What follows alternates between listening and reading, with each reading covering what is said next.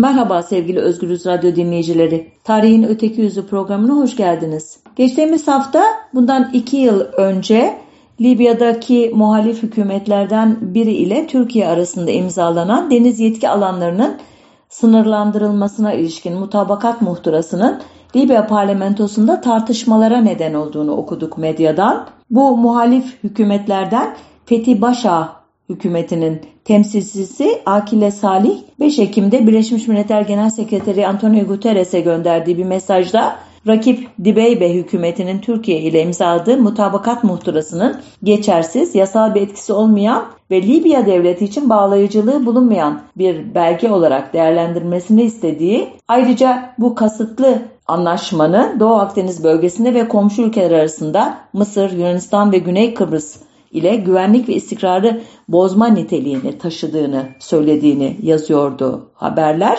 ve Akile Salih Guterres'ten bu anlaşmanın yok sayılmasını talep ediyordu. Bu vesile ile bugünlere e, rastlayan Libya tarihinin iki önemli olayını da bahane ederek sizleri Trablusgarb'ın tarihine götürmeye karar verdim bu hafta. Libya dediğim yer elbette Osmanlı'nın Trablusgarp eyaleti. O önemli iki tarihten ilki 18 Ekim 1912'de Osmanlı Devleti'nin Trablusgarp üzerindeki hükümranlık haklarını sona erdiren Uşi Anlaşması ve onun 110. E, yıl dönümünün olması diğer e, önemli olayda e, modern Libya tarihinin kült ismi Albay Kaddafi'nin 20 Ekim 2011 tarihinde Libya iç savaşında ki bir dizi olaydan sonra muhalifler tarafından Sirte'de yakalanarak linç edilerek öldürülmesinin 11. yıl dönümü olması. Dediğim gibi bu üç olay vesilesiyle şimdi bugün Libya dediğimiz o toprakların tarihinde bir yolculuğa çıkacağız. Trablusgarp diye andığımız bölge Bingazi ve Sirenayka ile birlikte bugün Libya denilen e, ülkenin sınırlarını çiziyor. O topraklar 1559 yılında Osmanlı Devleti'nin egemenlik alanına girmişti.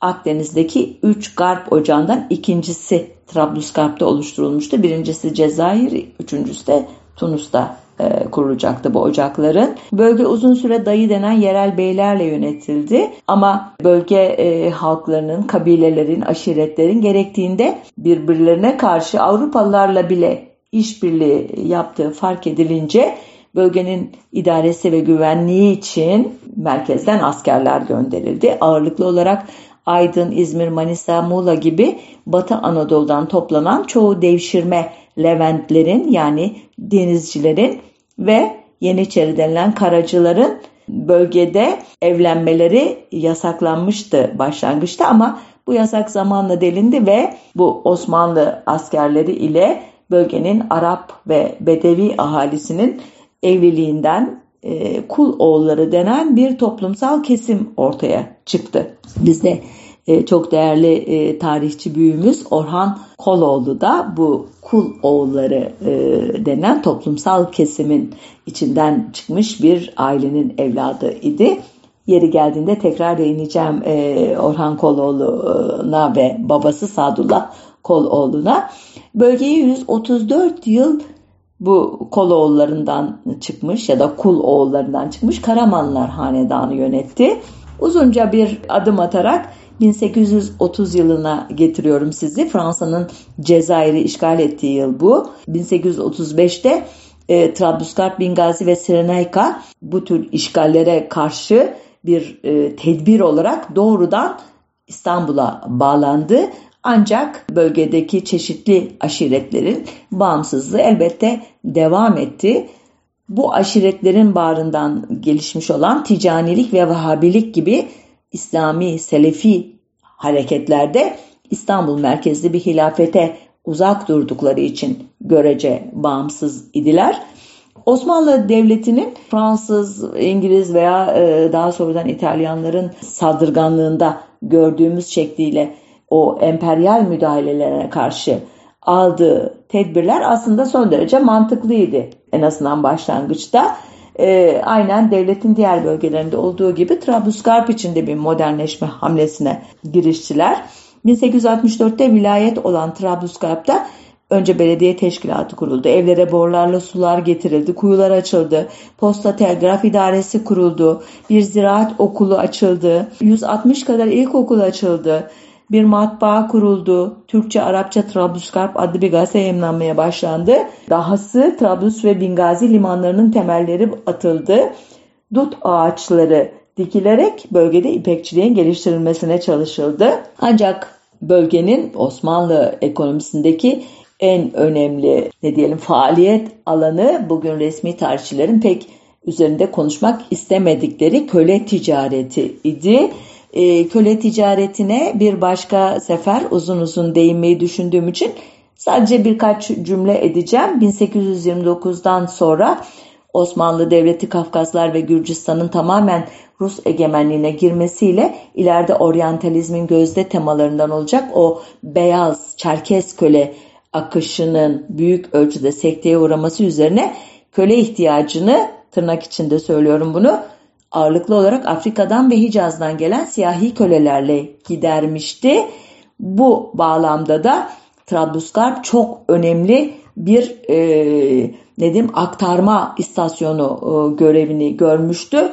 Dediğim gibi bu konuyu ileride e, ele alacağım bu burada bırakayım şimdilik. Tanzimat dönemini sonlandıran 1876 Kanun Esasisi, Abdülhamit'in tahta geçişi ve ülkede bir meşruti monarşi rejimine geçilmesi biliyorsunuz o döneme 1876 ile başlayan döneme e, meşrutiyet dönemi diyoruz. İşte bu dönemin başına damgasını vuran olay 1877-78 Osmanlı-Rus Savaşı'ydı bildiğiniz üzere. Osmanlı Devleti bu savaştan yenik çıkınca Akdeniz'deki e, Osmanlı nüfuz alanları Avrupalı güçlerin tasalluduna uğradı birden. Fransa 1881'de Tunus'u, İngiltere 1882'de Mısır'ı işgal ederken siyasi birliğini ancak 1871'de kuran İtalya'da gözünü Trablusgarp'a dikmişti ama henüz kuvveden fiile geçirmemişti bu arzusunu ki İtalyan milliyetçiliğinin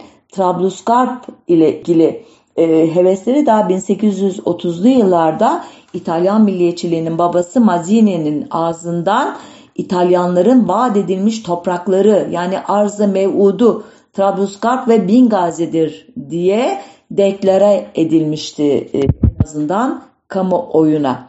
Ancak Osmanlı o dönemde ciddi almadığı bu e, hevesi 1880'lere e, geldiğinde de pek ciddiye almamıştı. Yine de Abdülhamit İslamcılık politikaları kapsamında Trablusgarp'a yönelik de bazı uygulamalar hayata geçirdi. Bunlardan biri Ahmet Rasim Paşa adlı yetkin ve çalışkan bir yöneticinin Trablusgarp'a vali olarak gönderilmesiydi. Abdülhamit'in yaverlerinden Sadık El Muayyet e, adlı kişi de 1886 ve 1895'te e, yaklaşık 50 yıldır bölgede etkili olan Senusiye tarikatının lideri Şeyh Ahmet Senusi ile işbirliği yolları arıyor idi. Abdülhamit e, yönetimi bunda başarılı olamadı. Şimdiden söyleyeyim bu ilişki ancak 1908'den az önce kurulabildi. Ancak uzun soluklu oldu. Şeyh Senusi 1920'de Anadolu'ya geçti ve milli mücadeleye katıldı Kemalist hareketin bünyesinde. Bu parantezi kapatıp devam edersem Abdülhamit'in bir başka hamlesi Trablusgarp'ta çok e, yaygın olan Şazeliliğin bir kolu olan Mediniye tarikatının lideri Şeyh Muhammed Zafir'i danışman olarak İstanbul'a çağırmaktı. Şeyh valisi uzun süre Beşiktaş'taki Ertuğrul Tekkesi'nin harem dairesinde oturtuldular hatta. Abdülhamit ayrıca bölgenin diğer önde gelenlerine de unvanlar, nişanlar verdi. Çocukları 1892'de İstanbul'da açılan aşiret mektebine aldı. Bu aşiret mektepleri hem bu kabile reislerini e, bir anlamda sarayın kontrolünde tutmak için bir rehin politikasının varyasyonuydu ama bir hedefi de bu çocukların bu mekteplerde e, modernleşme ile ilgili projelere işte e, katılarak vesaireyle milliyetçi hareketlere mail etmemeleri ve doğrudan Abdülhamit şahsında saraya bağlanmaları idi elbette. E, Abdülhamit e, aynen Kürdistan ve Ermenistan coğrafyasında olduğu gibi bu bölgede de e, Hamidiye alayları oluşturdu. Bunlara Bedevi ve kul oğullarından gelen kesimleri aldı. Halka askeri eğitimler verdi bu alaylar. Ayrıca e, Trablus'tan Sellum şehrine kadarki sahil şeridinde e, silah depoları oluşturuldu. Gerçi bir ara e, fazla başına buyruk olan kul oğullarının Hamidiye alaylarına alınmasının yasaklanması veya resmi yazışmaların Türkçe yapılması gibi uygulamalar yüzünden yerel güçlerle merkezi e, hükümet arasında e, gerilimler olduysa da Abdülhamit'in gayet başarılı bir şekilde uyguladığı o ceza ödül taktikleriyle e, Trablusgarp'ta e, durum kontrol altında tutuldu. Ancak uluslararası durum hızla Osmanlı Devleti'nin aleyhine gelişiyordu e, bölgede. Bugün Etiyopya diye bildiğimiz Habeşistan'ı sömürgeleştirmeye çalışırken 1896 yılında e, Etiyopyalılardan e, sağlam bir tokat yiyen İtalya gözünü Libya'ya diktiğinde yani fikirden eyleme geçmeye niyetlendiğinde kıdemli emperyalistler Fransa ve Britanya 1904'te El Cezire konferansında ön alıcı bir hamle ile Trablusgarp'ı e, İtalya'nın imtiyaz bölgesi olarak tanıdılar. Yani e, Nevzuhur emperyalist İtalya'ya bir jest yaptılar. Ancak İtalya e, henüz e, bölgeyi askeri olarak e, işgal edecek güçte değildi. Bunun için önce e, bölgede ekonomik açıdan egemen olmanın yollarını aradı. Abdülhamit bunu fark etti ama Avrupa ülkeleriyle zıtlaşmamak için İtalyanların barışçı ekonomik sızma harekatına da karşı çıkmadı. Bunun yerine bölgede reformlar yaparak halkın gönlünü kazanmaya çalıştı. Gayet mantıklı bir adım aslında. Bütün e, ne diyelim iktidarların, hükümetlerin yapması gereken şey elbette bu. E, neler yaptı? Vergi sisteminde düzenlemelere gitti. O güne dek vergiden muaf olan kul oğullarının ayrıcalıklarını kaldırdı. Trablus'ta bir ziraat bankası şubesi açıldı ve çiftçilere kredi verildi. Yine Trablus'ta ticaret odası açıldı. Köle ticareti yasaklandı. Ancak Trablusgarp'ın 2. Abdülhamit için esas işlevi Arnavut, Rum, Bulgar komitacılarının ne diyelim e, itaat e, terakkinin öncülü olan o Jön Türk muhaliflerinin, İslamcı siyasalarına uymayan çeşitli tarikat şeyhlerinin ve nihayet Anadolu'da huzursuzluk çıkaran eşkıyaların ve daha nice istenmeyen insanın e, gönderildiği bir sürgün yeri olması idi. Aslında bölge o kadar olanaksızlıklar içinde bir yerdi ki oraya gönüllü gidenler bile bir çeşit sürgün psikolojisi içinde yaşarlardı. Siyasi sürgünlerin bir kısmı daha Trablusgarp'a varamadan Kimi karaya ayak bastığında, kimi zindandaki ilk aylarında, kimi kaçarken son nefesini verirdi, kimi kaçmayı başarırdı. Buna rağmen e, bölgeye gönüllü olarak geri dönerdi. Kimi affedilip başka bölgelere atanır ve bir daha Trablusgarp'ın adını bile anmazdı. Kimi ise 20 yıl affedilmeyi beklerdi. Sürgünler için e, Trablusgarp'ın en korkunç yeri Fizan'dı. Fizan'dan kaçmak adeta imkansızdı çünkü öyle ki bazı sürgünler deniz kenarındaki Trablus ve Bingazi şehirlerinde kalabilmek için can düşmanları Abdülhamit'in şerefine çok yaşa padişahım diye bağırmaktan kaçınmazlardı. Pizan Büyük Sahra'nın Libya ile bağlandığı bölgedeki 900 bin kilometre karelik bölgenin adı. Piza'nın merkezi olan Murzuk kasabası Trablus'a 900, Bingazi'ye 1500 kilometre uzaklıkta ve arada hiçbir yerleşim yeri yok. Ee, bölge hakkındaki en canlı e, anlatımları yarı sürgün olarak gönderildi. Gat ve Fizan'da kaymakamlık yaptığı yıllarda bölgenin sosyo-kültürel dokusundan jeolojik yapısına, ikliminden siyasasına kadar her konuda olağanüstü zenginlikteki gözlemlerini kağıda geçiren Cami Baykut'tan öğreniyoruz. Cami Bey'in Türkiye İş Bankası Kültür Yayınlarından çıkan kitabını bulursanız kaçırmayın. Ee, gerçekten çok ilginç e, anlatımlar bunlar. Cami Bey'e göre 19. yüzyılda 30 kilometre e, kare başına bir kişinin düştüğü Fizan'a ulaşmak için deve sırtında 45 günlük yolculuk yapmak gerekirdi. Akreplerin, çıyanların, zehirli yılanların kol gezdiği çölde geceleri ısı sıfırın altında e, 20-30 derecelere düşer gündüzleri 50 dereceye kadar çıkardı.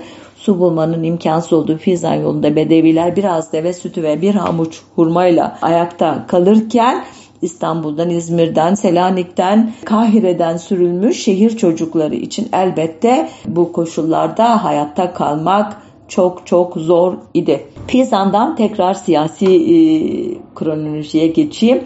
23 Temmuz 1908'de İttihatçı Taşnak İttifakı tarafından 2. Abdülhamit'e meşrutiyet ikinci kez ilan edildikten sonra ortaya çıkan kargaşadan yararlanan Avusturya Macaristan İmparatorluğu'nun 5 Ekim 1908'de Bosna Hersek'i ilhak ettiğini, Osmanlı Devleti'nin 2,5 milyon altın emlak bedeli karşılığında bu ilhakı sineye çektiğini bu mecradaki bir programda uzun uzun anlatmıştım. Yine bu kargaşa döneminde 1878'den beri özerk olan Bulgaristan Prensi'nin bağımsızlığını ilan ettiğini, Yunanistan'ın Girit'i ilhak etmek için tekrar harekete geçirdiğini de anlatmıştım bir başka programda. İşte bu ortamda İtalyanlar e, Trablusgarp'a müdahale için e, yeniden e, cesaretlenmişlerdi.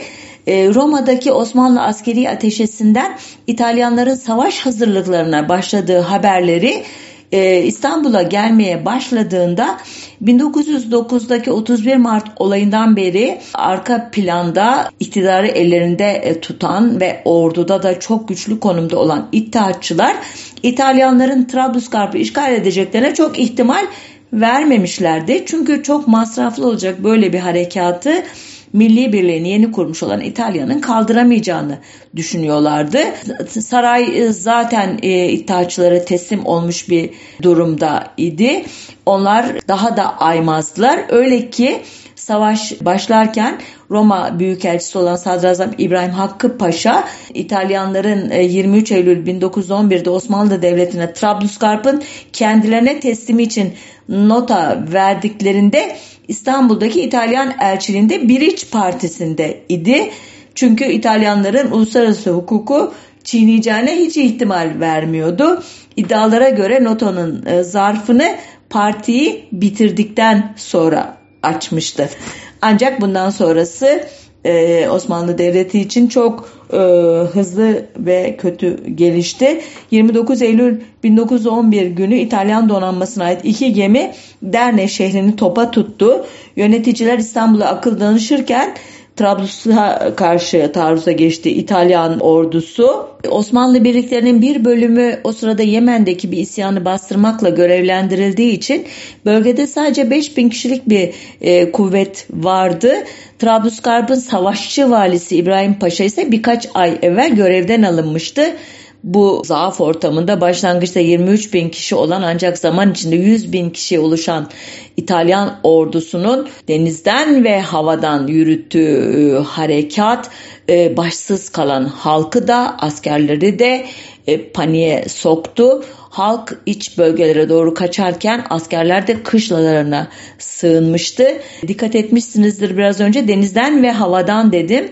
Gerçekten de Trablusgarp Savaşı tarihteki ilk hava bombardımanının yapıldığı savaş oldu. 20 Ekim'e kadar İtalyanlar Tobruk, Derne ve Bingazi'yi peş peşe ele geçirdiler bu sayede. Uçaklar e, hem keşif işinde hem e, bombardıman yapmakta e, görevlendirilmişlerdi. Gerçi attıkları bombalar e, maddi hasar açısından tahmin edildiği kadar etkili olmamıştı ama ilk kez böyle bir durumla karşılaşan halk üzerindeki psikolojik etkileri çok çok büyük olmuştu. Bu hava harekatı tarihi içerisinde bazı günlere not düşmüş e, askeri tarihçiler.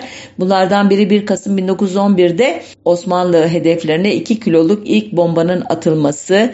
Bir diğeri 15 Aralık 1911'de topçu özür dilerim Yarbay Roberti'nin uçağına Osmanlı birliklerinin topçu ateşi ile e, mukabele etmesi yani bir uçak savar hizmetini görüyor e, anladığım kadarıyla e, bu tarihçiler için bu olay. E, ayrıca bu uçaklardan yerli halka e, seslenen Arapça bildiriler atıldığını söylemeyi unuttum. Bu, bildirilerde e, biz de e, dindarız, bizim de e, kitabımız var, namuslu insanlarız.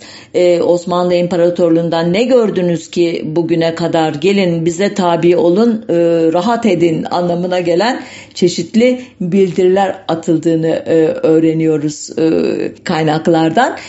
O sıralarda binbaşı olan Enver Bey henüz e, paşa değil Berlin'de askeri ateşe olarak bulunuyor. Trablusgarp'ın işgalini duyunca Berlin'den gelecek ve Trablusgarp'a gidecek.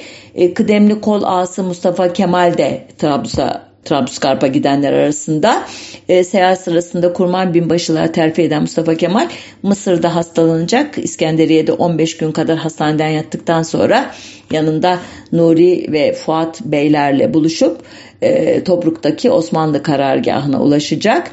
E, aslında Mustafa Kemal'in Trablusgarp'a ikinci gelişi bu. İlk olarak İttihat ve Terakki e, Cemiyeti'nin Selanik Komitesi üyesi olarak 1 Ekim 1908'de geldiğini biliyoruz. O sıradaki geliş nedeni e, meşrutiyetin ilandan sonra bölgede birbiriyle çatışan grupları kontrol altına almak ve yerel güçlerden milis kuvvetleri oluşturmak olarak e, anlatılıyor. Tahminen iki buçuk ay kalmış e, Trablusgarp'ta ve e, buradan ayrıldıktan sonra da 1909'daki İttihat Terakki Kongresi'ne Bingazi veya Trablus delegesi olarak katılmış. Yani Mustafa Kemal'in e, biyografisinde önemli bir yeri var Trablusgarp'ın. Trablusgarp'taki e, birliğin başında Halepli Ethem Paşa var. Ama ileriki tarihte e, Türkiye Cumhuriyeti'nin e, kurucu kadroları arasında yer alacak pek çok e, isim de Trablusgarp e, cephesinde bulunacak. E, bunlar arasında Mustafa Kemal'in yaveri olan Cevat Abbas var. İsmet Bey'in yaveri Atıf Bey. Teşkilat-ı Mahsus Reislerinden Süleyman Askeri ve Kuşçubaşızade Eşref. E, Afyonkarahisarlı Ali Çetinkaya soyadıyla sonradan tanıyacaksınız. İddiaçıların tetikçisi Yakup Cemil, ileride e, birinci umum müfettiş olacak Cumhuriyet'in e, Doktor İbrahim Tali, Enver Paşa'nın amcası Halil ve e, kardeşi Nuri Paşalar ya da Nuri Bey. Ayrıca Türk adı taşıyan pasaportları ile 5 de Alman subay varmış bu ilk ekibin arasında. Trablusgarp'ta yerli Arapları teşkilatlandırarak ki bazı kaynaklara göre bunun için epey para saçılması gerekmiş. Yani öyle kabilelerle, aşiretlerle, iktidarçılar ya da Osmanlı yöneticileri arasında resmi tarihçilerin anlattığı gibi böyle bir kardeşleşme, dayanışma falan yok. Tamamen çıkar ilişkisi e, üzerine kurmuş kabileler bu kadrolarla e, ilişkilerini. Sonuçta resmi tarihin e, yaygın anlatısına göre Enver Bey askeri birlikleri 3 komutanlığa ayırmış. Bunlardan biri Trablus komutanlığı. Bunun başına Kurmay Albay Neşet Bey'i getirmiş. Bingazi komutanlığına Kurbay kendisi gelmiş özür dilerim. E, ve Derne komutanlığına da Kurmay Binbaşı Mustafa Kemal'i getirmiş ki bu son e, iddia Cumhuriyet tarihi döneminde e, ortaya atılmış anlaşıldığı kadarıyla. Çünkü genel kurmayın çeşitli yayınlarından da e, gördüğümüz üzere Trablusgarp Savaşı iki temel komutanlık bölgesinden yönetilmiş. Biri Trablusgarp, diğeri Bingazi komutanlıkları. Derne komutanlığı da zaten Bingazi sancağına bağlı. E, niye bu Derne e, meselesi böyle e, köpürtülmüş ileriki yıllarda derseniz Enver e, Paşa ile Mustafa Kemal arasındaki o sonsuz ne diyelim rekabet ilişkisi içerisinde Enver'in yıldızı e, kadar Mustafa Kemal'in de yıldızının parlatılması gerekmiş ve ona da bir komutanlık e, icat edilmiş resmi tarihçiler tarafından.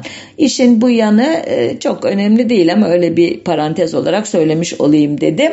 Sonuçta Mustafa Kemal elbette Trablusgarp'ta önemli başarılara imza atıyor. Yani bunu reddetmek anlamına söylemedim deminki sözlerimi. 8 Aralık 1911'de geldiği Trablusgarp'ta 22 Aralık'ta e, Tobruk Savaşı'nı kazanıyor. 16-17 Ocak e, 1912 e, günü Derne taarruzunda e, gözünden yaralanıyor. Yine bir ay hastanede tedavi görüyor. 6 Mart 1912'de dernek komutanı oluyor ve dernede başarılı savunma muharebelerini yönetiyor. Bu süre içerisinde e, Libya'da e, 712 e, uçuş görevi sırasında yüzlerce bomba atan İtalyanlar sadece kıyı şeridinde e, etkili olduklarını görünce farklı bir e, aşamaya e, götürüyorlar işi. Bu arada burada da küçük bir parantez açayım. Hani sadece kıyı şeridinde etkili olmak diye ben de bunu telaffuz ettim. Bu da bir resmi tarih e, sloganı adeta. Çünkü biraz önce uzun uzun anlattığım üzere e, Libya'nın iç bölgelerinde zaten iskan e, yerleri yok. Yani e, şehirleşme yok. E, kontrol edilecek herhangi bir ekonomik merkez yok. Sadece yılanlar, çıyanlar, akrepler, çöl e, e, ortamı var iken elbette şehirlerin olduğu kıyı bölgesinde egemen olmak e, stratejik olarak daha e, mantıklı bir şey. İtalyanlar da bunu yapmışlar. Ama savaşın uzayacağını da gördükleri için ve e, bunun e, masraflarının altından da kalkamayacaklarından korktukları için Almanya aracılığıyla İstanbul'u sarayı artık e, giderek de güçlenen İttihat Terakki ekibini sıkıştırmaya e, başlamışlar. İstanbul'dan bir cevap gelmeyince de 30 Mart 1912'de 42 gemiden oluşan bir İtalyan donanması Toronto limanından yola çıkmış. Amaç Çanakkale Boğazı'nı geçerek İstanbul'u tehdit etmek. Ancak e, Osmanlı Devleti Çanakkale'ye e, mayın döşeyince İtalyan donanması yönünü değiştiriyor ve 24 Nisan 1912'de Rodos ve Ege Denizi'ndeki 12 adaları işgal ediyor. 8 Ekim 1912'de 1. Balkan Savaşı patlak verdiğinde Osmanlı Devleti'nin yapacağı pek bir şey kalmamıştı aslında sevgili dinleyiciler ve 18 Ekim 1912 günü büyük devletlerin ara buluculuğunda İtalya ile Osmanlı Devleti İsviçre'nin Lozan şehrinin Leman Gölü kıyısında yer alan Uşi semtinde bir araya geldiler. Uşi anlaşması ile Osmanlı Devleti Trablus ve Bingazi'yi İtalyanlar da Rodos ve Ege adalarını tahliye etmeyi taahhüt ettiler. Osmanlı Padişahı Naibüs Sultan ünvanıyla Trablusgarp'ta bir temsilci bırakacak. Kutbeler padişah adına okunacaktı ancak büyük devletlerin Osmanlı Devleti'nden alacaklarını garantilemek için oluşturdukları Düyunu Umumiye'ye Trablus ve Bingaz'den vergi aktarılmaya devam edilecekti. Bu miktar senede 2 milyon İtalyan liretinden 900 bin Osmanlı altınından aşağı olamayacaktı. Buna karşılık kapitülasyonların kaldırılması konusunda da İtalya Osmanlı Devleti'ne yardım edecekti. Bu anlaşmanın e, hemen hemen hiçbir şartı e, yerine getirilmedi. Özellikle e, bugün önemli tartışmalara konu olan 12 adalar ki adını ada sayısından değil yönetimini oluşturan işte 12 kişilik meclisten alan bu adalar grubu İtalya tarafından ancak 1947'de o da Yunanistan'a terk edildi bildiğiniz üzere. E, İlginç e, noktalardan biri bu e, anlaşmanın yerel halkı e, elbette e, bilgilendirmek adet değildi ama en azından Trablusgarp'ta çarpışan tırnak içinde bugün Türk tarih yazımının kahramanlık destanlarına konu olmuş olan askerlerine, onların e, işte komutanlarına bildirilmesi beklenirdi. Onlara dahi bunun bir anlaşma olmadığı ateşkes görüşmesi olduğu söylenmişti. Ancak İtalya 5 Kasım 1911'de dünyaya Trablusgarb'ı topraklarına kattığını ilan ederek bu malum sırrı açık etti. E, bu tarihten itibaren de Osmanlı Devleti Afrika'daki son toprağını kaybetmiş oldu. Aynı günlerde Balkan orduları Çatalca'ya dayanmış. Trablus ve Bingaz'daki Osmanlı subaylarının bir bölümü İstanbul'u savunmak üzere geri çağrılmıştı. Bir bölümü de başka bölgelere kaydırılmıştı. Binbaşı Enver 25 Kasım 1912 tarihli günlüğüne şunları yazmıştı. Nihayet karar verildi.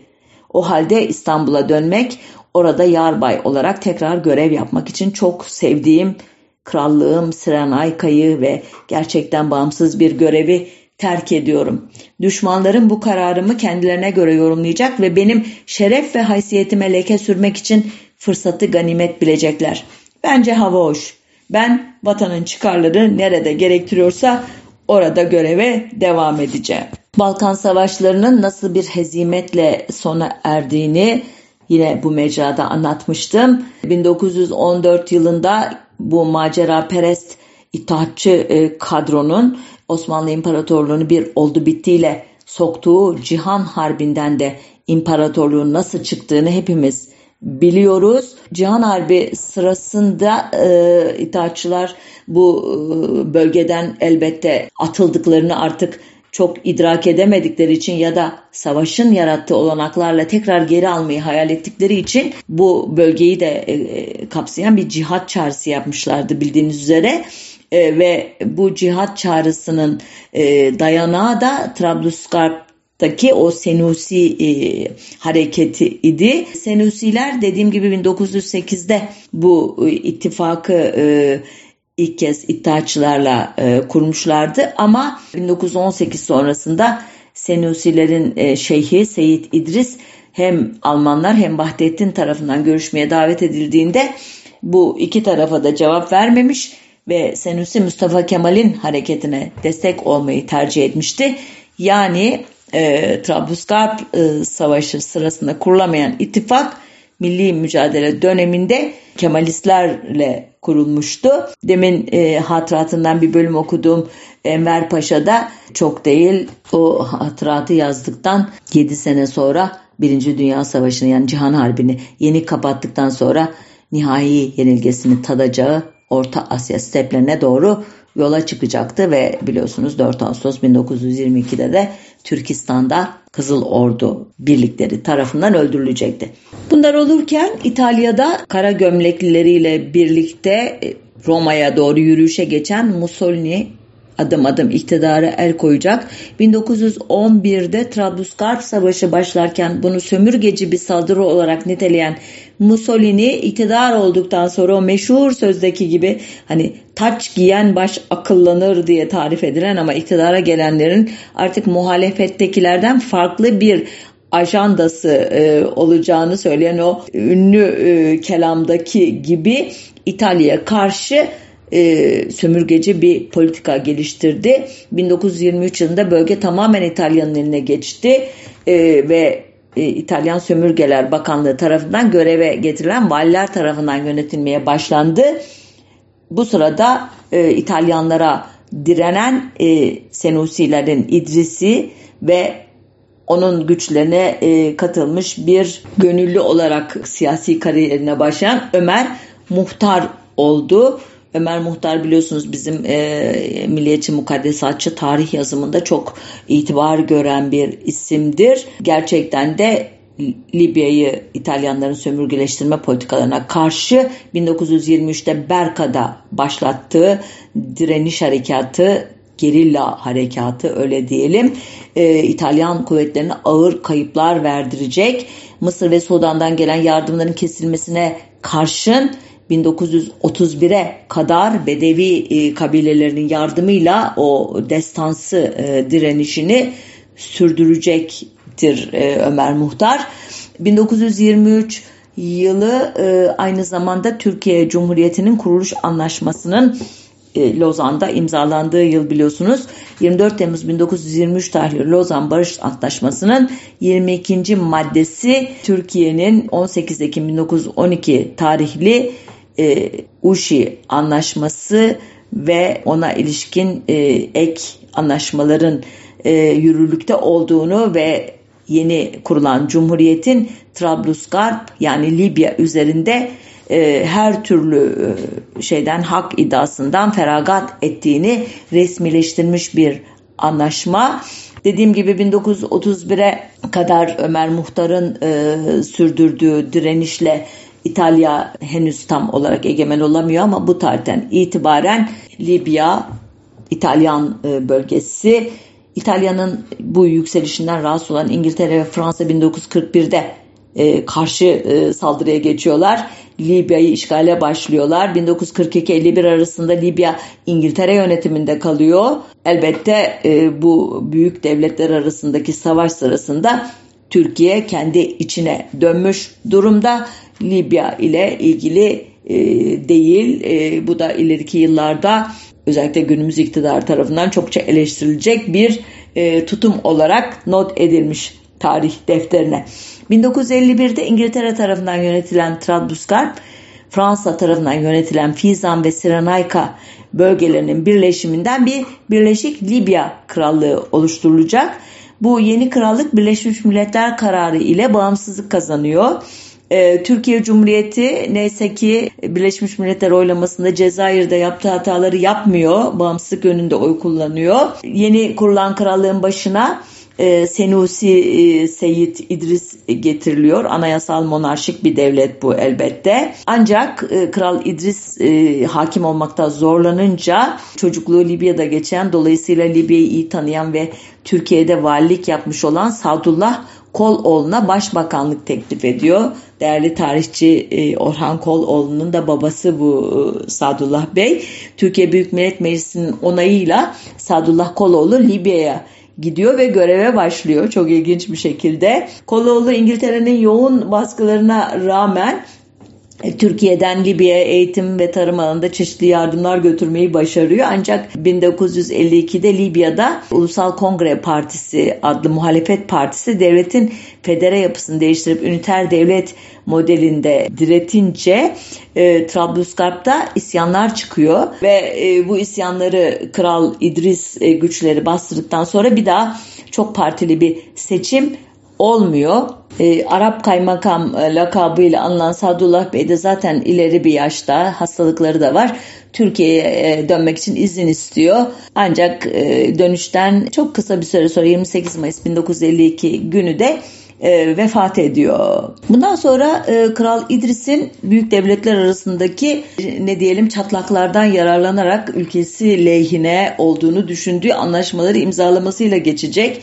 1953'te İngiltere, 1954'te ABD ile e, bir anlaşma imzalayacak İdris. Bu anlaşmalarla İngiliz ve ABD üsleri Libya'da konuşlanacak. Bu devletlerin askerlerinin Libya askerlerine eğitim vermesi e, mümkün olacak. Bir yandan da e, Arap devletleriyle ilişkileri geliştirmeye çalışıyor güya. 1953'te Arap Birliği'ne üye oluyor e, Libya. Ancak Arap Birliği üyeleri İngiltere ve ABD emperyalizmine karşı e, çok ateşli fikirlere sahip oldukları için Libya'nın onlarla iyi ilişkiler içerisinde olması bu birliği rahatsız ediyor. Dolayısıyla Libya'dan rahatsız oluyor Arap Birliği. Ki Kral İdris e, bu dönemde Mısır lideri Abdülnasır, Cemal Abdülnasır önderliğinde yükselen Arap milliyetçiliğine karşı bir odak olarak aslında bir başka kutup olarak kendini konumlamaya çalışıyor. Onun e, çizgisi milliyetçiliğe tam karşı e, cepheden e,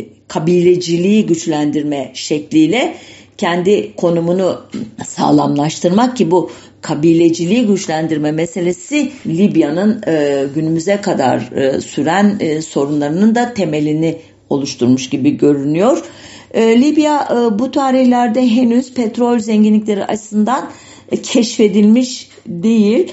İlk petrol keşfi Fizan bölgesinde 1957'de olacak. Yani bir zamanların o korkunç sürgünler diyarı birdenbire Libya'nın e, cennete dönmesinin bir e, şeyi olacak, kaynağı olacak. 1959 yılından itibaren petrol üretimi arttıkça Arap Birliği'nin de etkisiyle milliyetçilik güç kazanmaya başlıyor. Çünkü petrolü e, sömüren e, emperyalist ülkelere karşı kabilecilik fikriyatıyla karşı çıkmak mümkün de değil, akıl kârı da değil kabileleri taşıyacağı bir yük de değil böyle bir mücadele. 1960'lı yıllarda Libya ve Mısır arası ilişkiler yine de bu milliyetçilik yarışması yüzünden soğuklaşacak. Libya yine de bölgesindeki İngiltere ve ABD üslerini kapatmaya karar verecek bu ıı, dönemde. 1962'de Libya üniter devlet olma yolunda ilerleyecek. 10 idari bölge Sirenayka, Fizan ve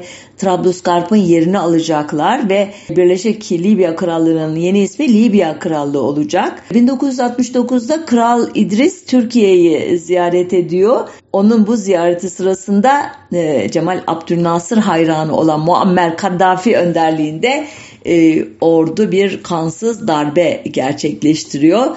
E, ordudaki muhalif grupların birleştiği aynen Mısır'daki gibi adı e, Hür Subaylar Hareketi olan bu e, Kaddafi e, ekibi 31 Ağustos 1969'da Libya'da Cumhuriyet yönetimini ilan ediyor ve Libya Arap Cemahiriyesi kuruluyor. Tam 42 yıl boyunca bu tarihten itibaren Kaddafi Libya'nın kaderini tayin edecek kişi onun bu iktidarını başlatan darbeye de El Fettah devrimi adı verilmiş. Darbeye halk kesimleri karşı çıkmıyor. Orta sınıflar e, destekliyorlar. Sanıyorum bunda etkili olan e, Kral İdris'in petrolü keşfinden sonra e, kendine yakın insanları önemli görevlere getirerek kabileler arasındaki o tesanüdü, o barışı büyük ölçüde bozmuş olması Kaddafi e, darbeden sonra hem askeri hem siyasi lider olacak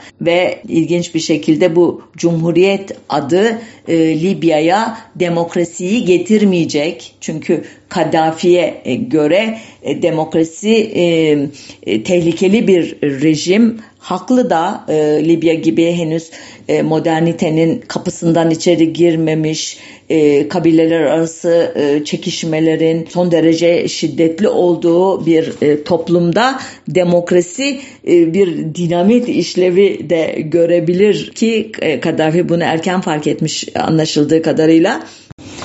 Kaddafi bundan sonra kendine has bir diktatörlük kuruyor Libya'da hem ülkenin askeri lideri hem siyasi lideri rejime karşı e, oluşacak tepkileri azaltmak için de bürokrasiyi ve kabile sistemini e, zayıflatacak politikalar izliyor. Petrolden gelen geliri e, doğrudan halka eğitim ve sağlık e, yatırımı olarak e, veriyor öyle diyelim dağıtıyor. Ancak muhalifleri de çok katı kanunlarla etkisiz hale getiriyor. 1973'te Zavara beyanı adıyla anılan fermanıyla yasaları ve bürokrasiyi kaldıracak. Akademide, bilimde, medyada e, tek sesli bir rejim kuracak. 1975'te kendisine karşı bir darbe girişimi olacak Devrim Komite Konseyi içinden ama başarısız olacaklar. Ardından yönetimi daha da e, sıkılaştıracak. Ancak bu arada Cemal Abdülnasır öncülüğündeki Arap milliyetçiliğinin e, popülaritesi giderek artacak Libya'da e, ve e, Nasır'la birlikte İsrail'e karşı bir cephe oluşturmayı planlar iken 28 Eylül 1970 tarihinde e, Nasır'ın e, Arap liderlerle yaptığı bir toplantı sonrası geçirdiği kalp krizinden hayatını kaybetmesi ve yerini e, İslamcılara daha yakın e, çizgide e, Enver Sedat'ın almasıyla birlikte bu planlar suya düşecek. Bu dönemde Kaddafi'nin içeride kendine has bir halkçılık politikası izlemesi, bir yandan petrol şirketlerini millileştirmesi, işte Libya limanlarını NATO ve Varşova ülkelerine kapatması gibi millici hamleleri varken yine de batılı ülkelerle ekonomik yardım e, umuduyla ilişkileri nispeten yumuşak tuttuğu bir dönem. 1974'te Türkiye'nin Kıbrıs Harekatı'na da cihat e, adı vererek destek olan Kaddafi, Türkiye'ye uçak için lastik, yakıt, petrol ve asker göndermeye e, öneriyor. Buna rağmen iki ülke arasındaki ilişkiler her zaman biraz mesafeli oluyor. Kaddafi 1976-79 arasında 3 tane yeşil kitap yayınlayacak. Bu kitaplarda kendi e, işte siyaset anlayışını, liberalizm, marksizm, sosyalizm anlayışını e, anlatacak. İşte ekonomik e, meselelere ne tip çözümler önerdiğini anlatacak. Ve son olarak da e, ülkesinin içinde bulunduğu o bölünmüşlük, kabile sistemi, çeşitli etnik gruplar, dinsel gruplar arasında veya kadınlar, e, köleler, siyahiler gibi in, ne diyelim dezavantajlı gruplara yönelik çözüm önerilerini anlatacak. Sonunda, sonunda değil aslında 1977 yılında Libya Sosyalist Halk Cemahiriyesi diye değiştirecek ülkenin adını.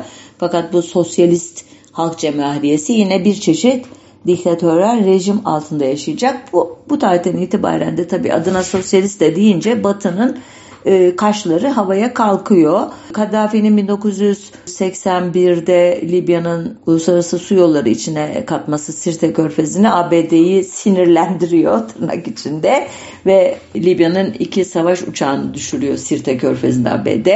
E, Kaddafi buna cevap olarak 1986'da Berlin'de La Belle isimli bir gece kulübüne e, saldırı e, organize ediyor. İki Amerikan askeri ölüyor burada.